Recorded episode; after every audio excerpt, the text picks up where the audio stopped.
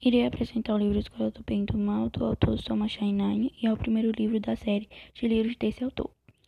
Bom, o livro é sobre dois garotos que moram no povoado de Gavaldon, onde a cada quatro anos dois adolescentes desaparecem misteriosamente. Os jovens desaparecidos são levados para a Escola do Bem e do Mal, onde estudam para serem heróis e vilões nas histórias. E uma das garotas, chamada Sophie, tem o sonho de ser escolhida e ir para a Escola do Bem e ser uma princesa. Já sua melhor amiga Agatha é o oposto dela e não acredita sobre os raptos e as escolas. E então as duas melhores amigas são escolhidas e são colocadas nas duas escolas. Porém, quem é colocada na escola do bem é Agatha e na escola do mal é Sophie. Só que Sophie vai à procura de Agatha para trocarem de lugar.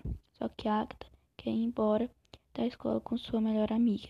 E então ambas irão fazer de tudo para acharem uma solução onde a Sophie vá para a escola do bem até de ir embora com sua amiga.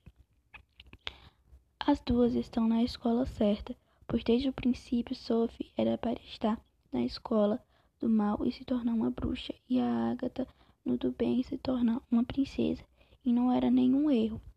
E no último capítulo as duas são levadas. Bom, não teve como eu bater um papo com um colega, pois nenhum deles já leu esse livro.